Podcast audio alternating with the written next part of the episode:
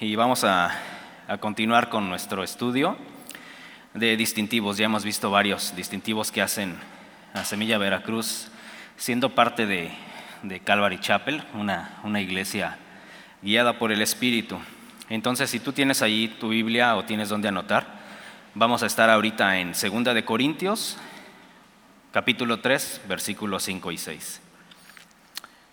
Si ya estás ahí, vamos entonces Segunda de Corintios 3, 5 y 6. No que seamos competentes por nosotros mismos para pensar algo como de nosotros mismos, sino que nuestra competencia proviene de Dios, el cual asimismo nos hizo ministros competentes de un nuevo pacto, no de la letra. Y Señor, te pedimos que esta noche nos muestres tus caminos, Señor, eh, guíanos por tus sendas, encamínanos, Señor, por, por tu verdad. Queremos ser guiados, queremos ser dirigidos por ti, Señor, y seguir adelante. Y, no, Señor, porque seamos capaces de hacerlo por nosotros mismos, sino que sea por tu Espíritu, Señor, que nos esté impulsando, Señor. En el nombre de Jesús te lo pedimos. Amén. Entonces, en 2 de Corintios, capítulo 3, versículo 5 dice, no que seamos competentes por nosotros mismos para pensar algo como de nosotros mismos. Y hay un gran problema con, el ser humano que piensa que el ser humano es el mismo que, hace todo. Y aunque Dios sí nos regala talentos, nos regala dones, eh, muchas veces puede pasar que, te llegas a inflar ¿no? por todo esto, hacerte pensar que el mundo, eh, que el mundo es así por ti, que es mejor porque tú estás ahí. Incluso puede este pensamiento de llegar en la iglesia eh, y pensar, ¿no? Como yo voy más seguido a la iglesia, eh, yo llego antes que todos, hago un montón de cosas, yo doy más. Y quizás sí, efectivamente haces un montón de cosas y quizás haces todo esto, pero tienes que tener cuidado de no perder el enfoque de por qué lo estás haciendo, la verdadera, la verdadera razón y el motivo por el cual estás haciendo todas estas cosas. Eh, este motivo, un motivo equivocado, te puede desviar de la razón de por quién y por qué lo estás haciendo, por quién servimos, incluso por qué amamos de la manera en que amamos. Y más adelante donde dice, sino que nuestra competencia proviene de Dios. Entonces, ¿de dónde proviene todo esto? De Dios. Todo lo que tenemos proviene de Dios. Y dice nuestra competencia y no porque seamos meramente competentes en todo lo que, lo que requiere en un ministerio. Y vamos a verlo ahorita. Este, y tampoco Dios quiere decir que, que tú no tienes nada, ¿no? Dios efectivamente usa a, a su gente, los utiliza como instrumentos y Él va a preparar todos estos instrumentos para su gloria, para usarlos para su, para su obra. Es muy importante que nosotros estemos preparados en la palabra de Dios. Por eso continuamente abrimos discipulados, eh, para que nosotros estemos más preparados en la palabra de Dios. Pero no debe de ser desde esta perspectiva humanista, donde nosotros vamos entonces a querer perfeccionarnos en la carne, porque lo único en, lo que tenemos que perfeccionarnos es en Cristo, en su guía, en su sabiduría, y eso solamente va a provenir del Espíritu Santo, el cual asimismo nos hizo competentes. Dios nos ha dado la capacidad para ser fieles, para ayudar, para ser generosos, para amar. Él es el que nos hace competentes en todo esto. De un nuevo pacto, no de la letra, sino del Espíritu. Entonces, tenemos que estar muy, muy abiertos al Espíritu Santo para que lo dejemos obrar en nuestras vidas. Y, vamos a entender algo muy importante. Semilla Veracruz, como se los hemos comentado antes, es un movimiento que, que viene de Calvary Chapel y es un movimiento que comenzó en el Espíritu, de la misma manera como, como comenzó Calvary Chapel, sin querer caer en una rutina donde ya no ya no te mueves, estar estático o estar como un monumento donde ya este, pones parámetros. algunos movimientos hacen esto, se enfocan demasiado en, en lo que ellos hacen, en sus reglamentos internos, ya no se mueven más allá de donde, de donde ellos tienen marcadas sus líneas, ya no está el Espíritu guiando ahí, no hay un fluir del Espíritu Santo, ya no está el Espíritu Santo guiando y obrando en las personas. Entonces ellos buscan estar perfeccionados en la carne definitivamente. Empiezan a crear programas, a, tener ministerios, planes. Incluso empieza a haber una competencia interna entre, los, entre las personas que están sirviendo en el ministerio. Empiezan a creer que uno es mejor que el otro o que hace más cosas, que si las mujeres trabajan más que los hombres. Y, dentro de, las iglesias se tienen que tomar decisiones, por supuesto, si se, planean algunas cosas, pero siempre tienen que estar dirigidas por el Espíritu Santo. Si se empiezan a tomar decisiones nada más con tus propios talentos o por, o por lo, que, lo que piensan o piensas que eres bueno, entonces ahí es donde empieza una competencia interna, no se deja estar guiado por el Espíritu, pero esto tarde o temprano termina, tarde o temprano va a desaparecer.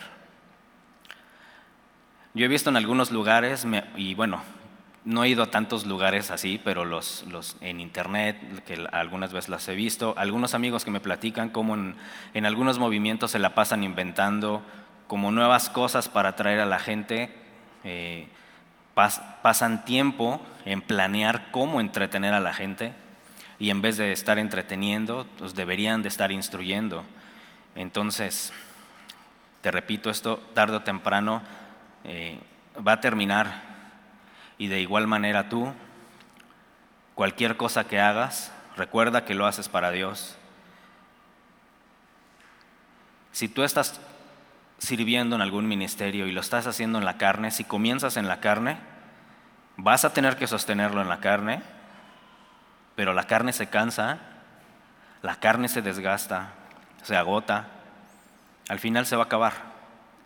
Entonces no puedes tener todo el tiempo estar sosteniendo en la carne porque se va a acabar. El hacer esto pone una barrera al Espíritu Santo. Le pone freno, pero tampoco quiere decir que entonces porque tú ya le pusiste esa barrera, entonces el Espíritu Santo no va a seguir obrando. Pero se pierde demasiado con esto. Debes saber que el Espíritu Santo es Dios mismo y Él es el que quiere guiar a su iglesia. En Zacarías 4:6, ahí si lo quieres anotar, dice, no con ejército ni con fuerza, sino con mi espíritu, ha dicho Jehová de los ejércitos. Y sí, efectivamente, Calvary Chapel, como les hemos venido platicando, comenzó en el Espíritu. Y no quiere decir que porque comenzó en el Espíritu sea así como un legado, ¿no? Que entonces ellos comenzaron en el Espíritu, la primera iglesia en Costa Mesa, y entonces todas las iglesias Calvary Chapel o Semilla tengan que seguir así, nada más porque se los, se los hayan heredado. Todas las iglesias empiezan por el Espíritu, por un fluir del Espíritu. Y aquí, en Semilla Veracruz, así empezó con un mover del Espíritu, hombres y mujeres pasando tiempo en oración. Y Dios mismo, por medio de su palabra, fue el que confirmó el lugar, el día, el mes, el año, la calle, la colonia, quién tenía que predicar ese día, quién iba a dirigir la alabanza, lo que se necesitaba, el audio, el local. Él fue guiando paso a paso la remodelación del local, él sabía hasta las piezas que se iban a caer de la tabla roca a una persona. Iba, él sabía perfectamente quién iba a aplicar la pintura ahí en, en este local.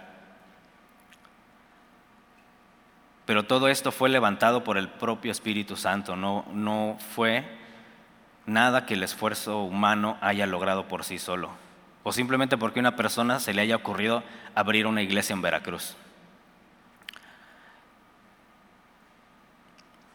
así como en todas las iglesias, el pastor no eligió la, ciudad donde tenía que venir, ¿no? O sea, no dijo, bueno, voy a ir a, esta ciudad a, a plantar una iglesia. Dios ha elegido y sigue eligiendo a cada uno de los pastores y líderes, que, pero estos siempre confiando en el Espíritu y no en su fuerza y en su sabiduría. Entonces, la verdadera obra de Dios puede ser solamente hecha por Él mismo, por Dios. Recuerda que no es por el esfuerzo humano, sino por el Espíritu de Dios. Y en la Biblia vamos a ver así ejemplos de, de, hombres que ha usado Dios, que ha levantado para guiar a su gente. Y un ejemplo muy claro es Moisés. Y cuando Dios lo llama, él responde, ¿quién soy yo, Señor? Después de haber pasado por, por una etapa eh, en Egipto. Y después de estar 40 años en el desierto, Moisés se da cuenta que él es un hombre que no confiaba en sí mismo. Y el confiar en sí mismo cuando estaba en Egipto le había causado demasiados problemas.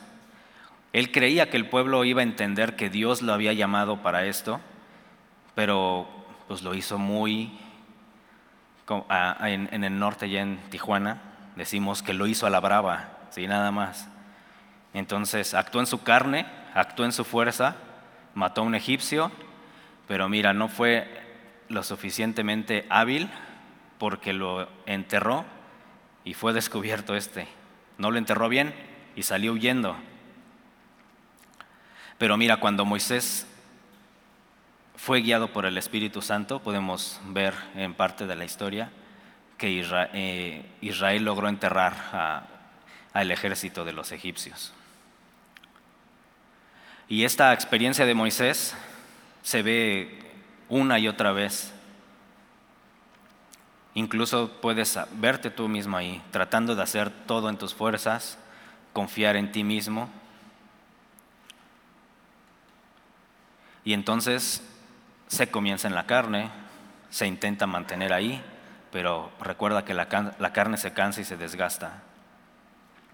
Y muchas personas después de estar sirviendo con, mucho ímpetu en la iglesia, finalmente se cansan porque lo están haciendo en la carne. Lo intentan muchas veces, pero muchas veces dejan el ministerio y muchas veces hasta la iglesia dejan y deciden ya no regresar. regresar. Entonces, en la historia de Moisés, en Éxodo 3, vemos que Dios le escoge para guiar a su pueblo. Este siendo un hombre sin confianza, sin habilidad, un hombre que nadie le creía, no tenía ninguna motivación. Y yo sí he visto a personas que han recibido el llamado de Dios, para servirle? Y algunas de las respuestas es así, no estoy preparado, nunca he hecho esto, no sé hablar ante las personas, incluso siendo creyéndose incapaces de no hacerlo. Pero mira qué pasa con estas personas. Son personas que no están confiando en sus habilidades, pero están escuchando la voz de Dios que les dicen, ve, yo estaré contigo.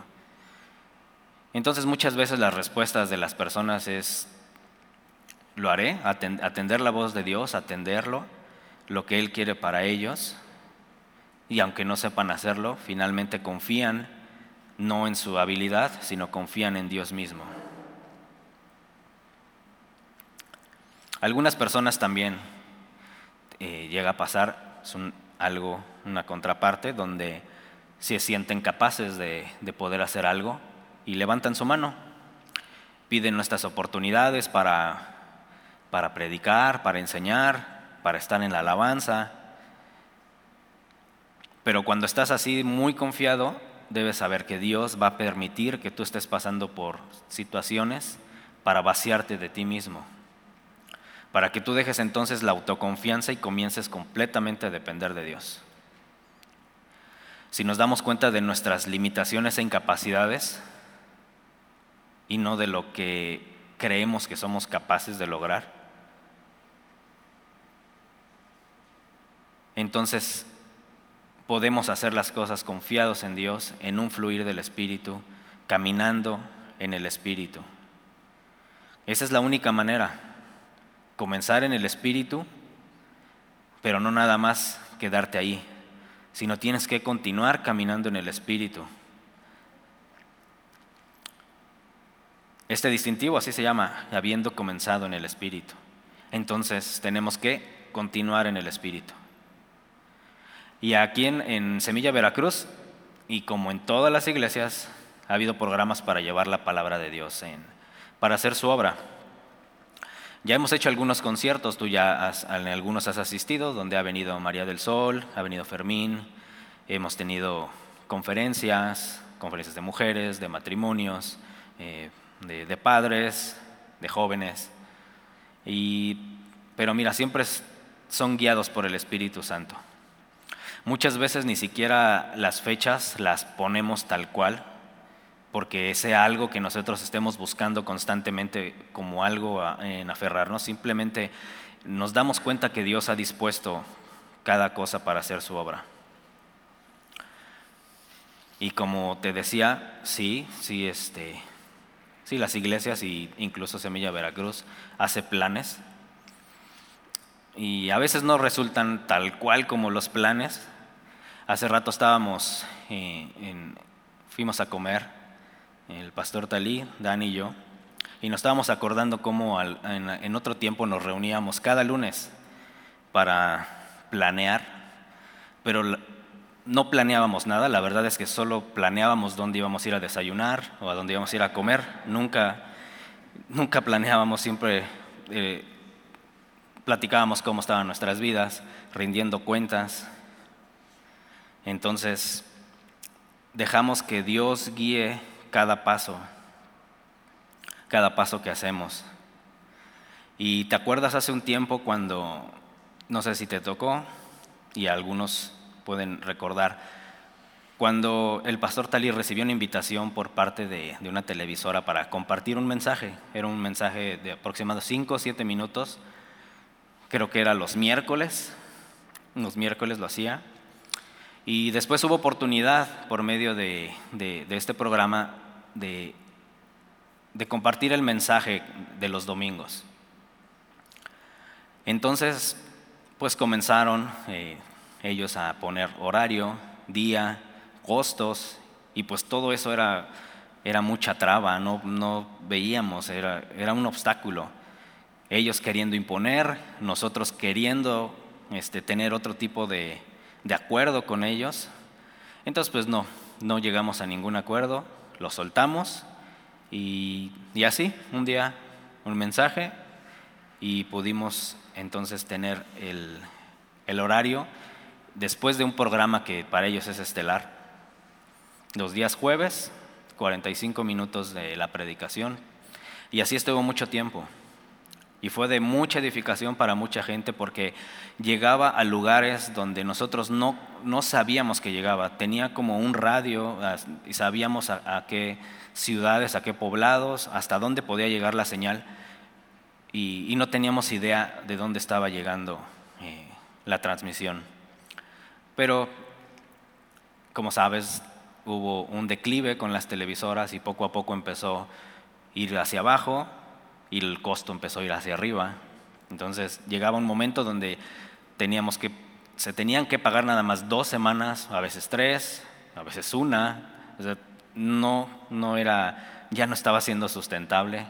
Hay muchos gastos que se tienen que pagar, luz, renta, agua, mantenimiento.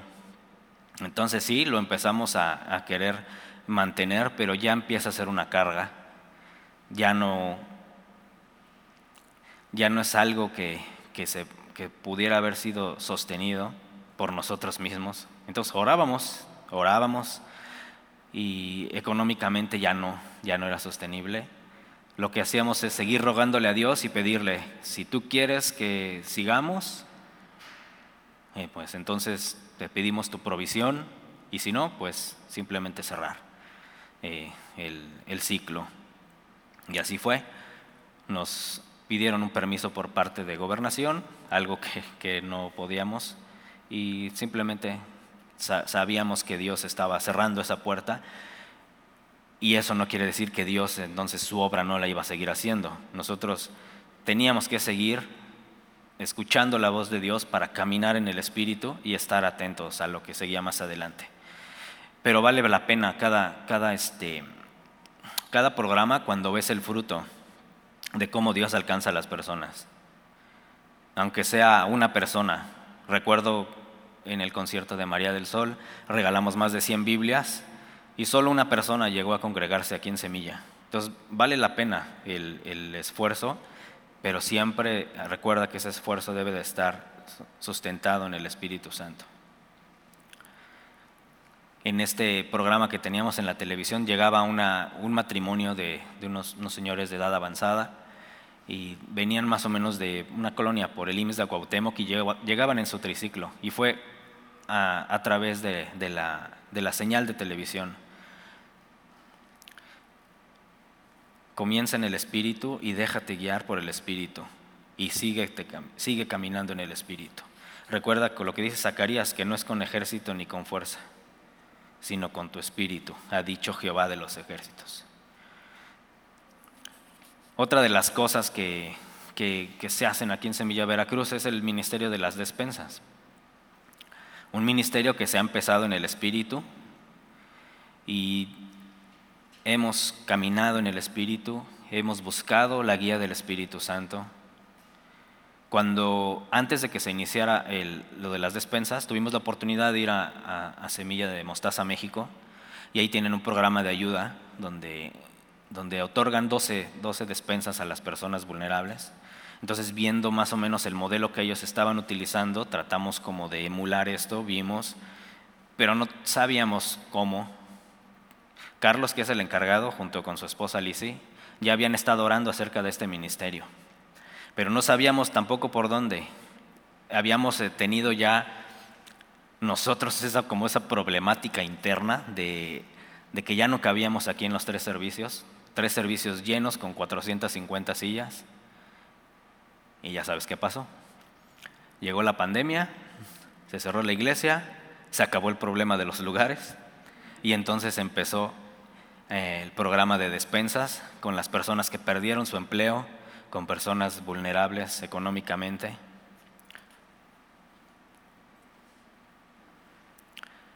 Y entonces cuando planeamos algo nuevo en semilla, por así decirlo, no, hacemos un análisis y no tenemos todo el calendario de todo el año y viendo, simplemente dejamos que, que el Espíritu Santo nos empiece a guiar con su palabra porque sabemos que Él nos va a dar lo necesario y nos va a preparar para, el servicio y para el ministerio. Entonces, cada cosa que hagas, cada cosa que tú hagas, eh, empezando por tu casa, en tu matrimonio, con tus hijos, tu trabajo y tu ministerio, hazlo bajo la guía del Espíritu Santo, porque Él ha prometido, yo estaré contigo. Y el, siguiente distintivo que vamos a ver es la supremacía del amor. Y vamos a recordar lo que dice el Señor en Juan capítulo 13, versículo 35. Si ya están ahí, vamos a leer. Y dice, en esto conocerán todos que sois mis discípulos, si tuvieren amor los unos con los otros. Y este distintivo que es dentro de Semilla y de todo aquel que esté sirviendo en la iglesia, debe de tener muy, muy en alto el amor hacia, a sus hermanos, hacia tu prójimo. Cuando haces esto, es algo muy evidente de que tú eres un seguidor de Jesús, cuando amas a tu prójimo. Entonces esto no debería de ser un distintivo de Semilla Veracruz, sino un distintivo de cada cristiano. Ve que el versículo dice, en esto conocerán todos. Y al referirse en todos es todas las personas con las que tú te rodeas. Todos van a conocer. En tu, en tu lugar de trabajo, en tu casa, en tu escuela. Es un rasgo que nos hace diferentes. El amor. Y dice los unos con los, con los otros. Y esto es algo que tú no podrías vivir si lo haces solito O sea, no, no, unos con los otros, tienes que estar en comunión con los demás. La evidencia de, de, ser un cristiano y de ser un discípulo con Jesús es que nos amemos los unos con los otros. Entonces, para poder conocerte y para poder amarte más, necesitamos como iglesia mucha comunión. Y en algunas iglesias, en vez de tener el énfasis en el amor, muchas iglesias lo que hacen el énfasis es en los dones espirituales. Para ellos, el tener uno o varios dones es la evidencia de un cristiano verdadero. Y mira, en 1 Corintios 12, Pablo está hablando de cómo es la operación de los dones. Pablo explica que los dones no son utilizados para tu provecho, sino para la edificación de las personas. Y al utilizar para edificación de las demás personas los dones, es una manera de amar a los demás. Y 1 Corintios 12, versículo 7 dice, pero a cada uno les es dada la manifestación del Espíritu para provecho. Porque a este es dada por el Espíritu palabra de sabiduría, a otro palabra de ciencia según el mismo Espíritu, a otro fe por el mismo Espíritu y a otro dones de sanidades por el mismo Espíritu a otro hacer milagros, a otro profecía, a otro discernimiento de espíritus, a otro diversos géneros de lenguas y a otro interpretación de lenguas. Pero todas estas cosas las hace uno y el mismo espíritu, repartiendo a cada uno en particular como él quiere. Entonces te das cuenta que no todos tienen los mismos dones y que los dones son dice, el, del mismo espíritu. No puedes desarrollar ningún don en algún taller de cómo desarrollar un don, por ejemplo, el don de lenguas, o sea, no existe... Eh, aquí, por ejemplo, en Semilla no tenemos un curso de cómo desarrollar un don de lenguas, no te estamos diciendo tienes que doblar la lengua o tienes que soltar la lengua y empezar a hablar y dejar. Hay movimientos que sí lo hacen y, hacen énfasis en estos dones. Incluso te hacen mucho hincapié en que si no tienes el don de lenguas, entonces no eres un cristiano verdadero y no tienes el Espíritu de Dios. Y entonces, ¿qué empieza a pasar con esto? La gente se empieza a desanimar, se empieza a entristecer porque no tienen el don y entonces no tienen el Espíritu. Pero el Espíritu es el que da los dones. En el versículo 29 de Primera de Corintios dice, ¿Son todos apóstoles? ¿Son todos profetas? ¿Todos maestros? ¿Hacen todos milagros? ¿Tienen todos dones de sanidad? ¿Hablan todos lenguas? ¿Interpretan todos? Procurad pues los dones mejores, mas yo os muestro un camino aún más excelente. Y Pablo nos está explicando que hay algo todavía aún mejor, algo que te puede distinguir.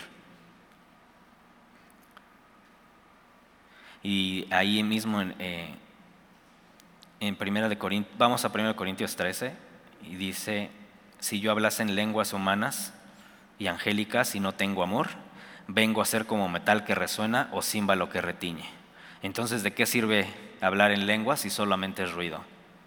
Dice, si no tengo amor.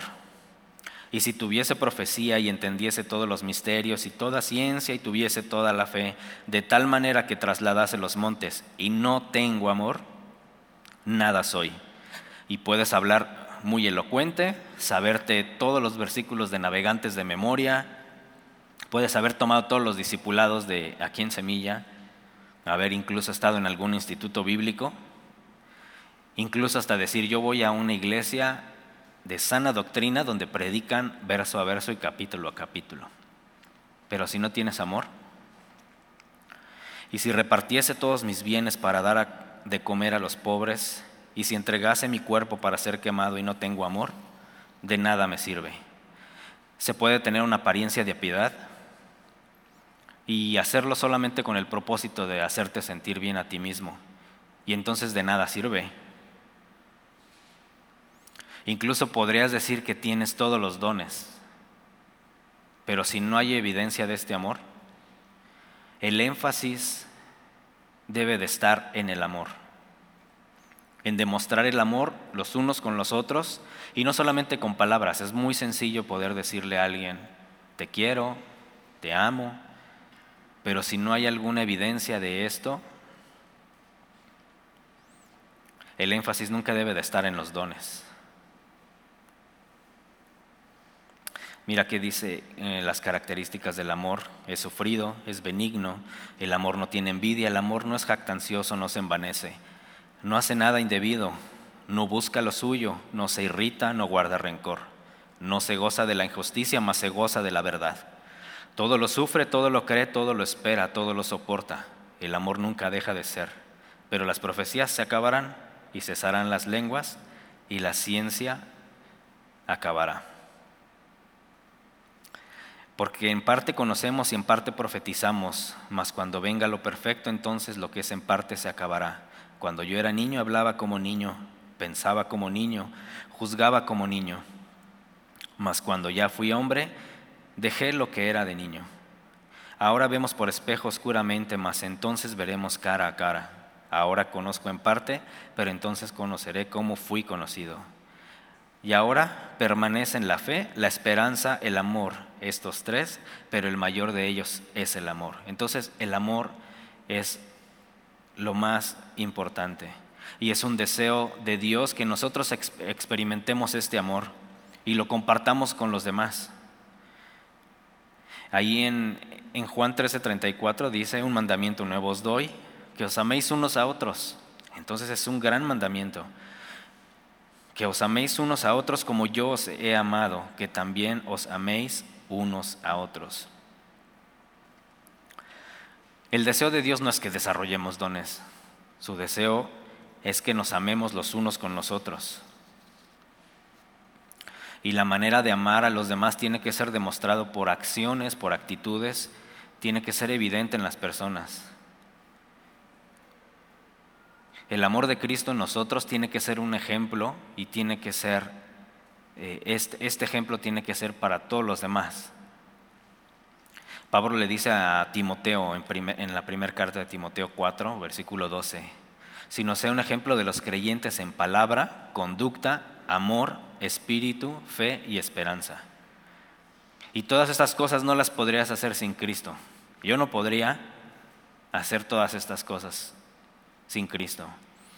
Antes de llegar a los pies del Señor, yo no tenía fe, no tenía esperanza, no tenía amor para los demás. Después me di cuenta de todo eso. Yo creía que sí, que tenía mucha fe y que podía creer y que amaba. Pero me di cuenta que sin Jesús estaba demostrando todo, cualquier otra cosa menos amor. Incluso con mi propia familia, no estaba demostrando lo que, lo que yo decía. Mira, vamos a, ver, a leer Juan 14, 21. Y dice, el que tiene mis mandamientos y los guarda, ese es el que me ama, y el que me ama será amado por mi Padre, y yo le amaré y me manifestaré en él. Primera de Juan 4:20 dice, si alguno dice yo amo a Dios y aborrece a su hermano, es mentiroso pues el que no ama a su hermano a quien ha visto, ¿cómo puede amar a Dios a quien no ha visto? Y si puedes saber mucho, hablar en lenguas, profetizar, pero si no amas a tu hermano, lo que dice la Biblia es que eres un mentiroso. Y es muy fácil amar a las personas que tenemos cerca, a nuestros amigos, a nuestra familia. Pero ¿qué me dices de las personas que son difíciles? Con las que tienes roces en tu trabajo o en tu escuela, o las que te encuentras en la calle, en el semáforo. Entonces date cuenta que nosotros somos los que ponemos esa limitante. Pero Dios dice, ama a tu prójimo. Si pudiéramos ver con los ojos de Cristo, con esa misma compasión con la que Él mira a las personas, nuestra perspectiva sería completamente diferente. Mira, primera de Juan 3 dice, en esto hemos conocido el amor, en que Él puso su vida por nosotros. También nosotros debemos poner nuestras vidas por los hermanos. Pero el que tiene bienes de este mundo y ve a su hermano tener necesidad y cierra contra él su corazón, ¿cómo mora el amor de Dios en él? Hijitos míos, no amen, la, no amen de palabra ni de lengua, sino de hecho y en verdad. Entonces nada más ames con la pura lengua. Amar a los demás debe ser demostrado con tus hechos, con tus palabras y con tus actitudes. Porque puedes amar o decir que amas a alguien y no demostrarlo. También puedes decir que amas, lo demuestras, pero tienes una motivación diferente, solo para agradarte a ti mismo.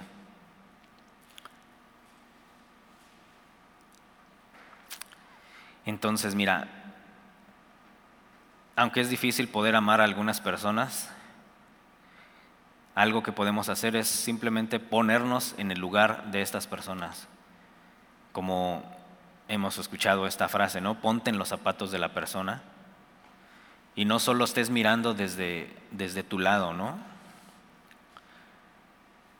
Si lo hacemos de, de esta manera, de verlo, desde la perspectiva como Jesús lo ve, entonces lo veríamos con la misma compasión que Jesús ve a estas personas. Desde afuera puedes mirar, incluso puedes llegar a molestarte con, con las actitudes o hábitos de alguna persona, pero piensa que a lo mejor tú también tienes este mismo tipo de actitudes y eso es lo que te está molestando. Si empiezas a mirar a la persona con una perspectiva poniéndote en los zapatos, entonces vas a tener compasión, comienzas a tener compasión y lo más importante es que lo vas a comenzar a amar. Todos deberíamos de tratar a las personas exactamente con la misma gracia con la que Dios te ha tratado. Y deberíamos de tratar a las personas con el mismo amor con el que Dios ya nos ha, nos ha amado. Entonces, si sientes que no puedes transmitir amor, tenemos que correr a Jesús. Necesitamos pasar más tiempo con Dios y permanecer en Él. En Juan, primera de Juan 4:16 dice que Dios es amor y el que permanece en amor permanece en Dios y Dios en Él.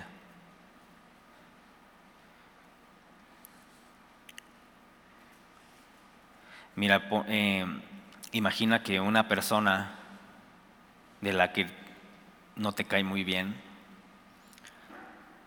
piensa que a lo mejor esa persona ha sufrido algún accidente y que sus hijos ahora tienen que hacerse cargo de, la casa y trabajar, o que la esposa tiene que salir a buscar el sustento ¿no? de su casa porque quedó viuda.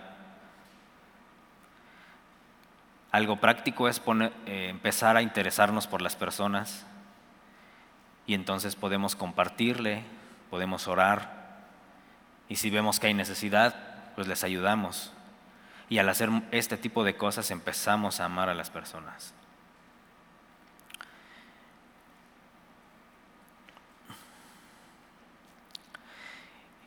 Voy a leerte tres versículos que están en, Juan, Juan 15, 16 Juan 13:34 y Juan 15:8. Te los voy a leer juntos. Juan 15:16 dice, no me elegisteis vosotros a mí, sino que yo os elegí a vosotros y os he puesto para que vayáis y llevéis mucho fruto, y vuestro fruto permanezca. El fruto del Espíritu es el amor. Juan 13:34, un mandamiento nuevo os doy, que os améis unos a otros como yo os he amado que también os améis unos a otros. Juan 15:8, en esto es glorificado mi Padre, en que llevéis mucho fruto y seáis así mis discípulos. Como el Padre me ha amado, así también yo os he amado. Permaneced en mi amor. El amor de Dios proviene de Él mismo, quien fue el que nos eligió para amarnos. Y Jesús nos dice, ámense los unos a los otros y permanezcan en este amor. Y entonces si nosotros permanecemos en el amor, vamos a dar mucho fruto y entonces Dios va a ser glorificado. Y Dios es glorificado cuando nos amamos los unos con los otros. Y este es el énfasis, la supremacía del amor. Oramos. Señor, te damos gracias por permitirnos acercarnos a ti y escuchar tu palabra. Gracias porque podemos ser instruidos y podemos ser guiados, Señor. Te pedimos que esto que hemos escuchado esta, esta noche produzca una respuesta, Señor, en hechos y no solo en palabras, Señor, que tu gracia y tu amor sean siempre con nosotros, Señor. Te lo pedimos en el nombre de Jesús. Amén.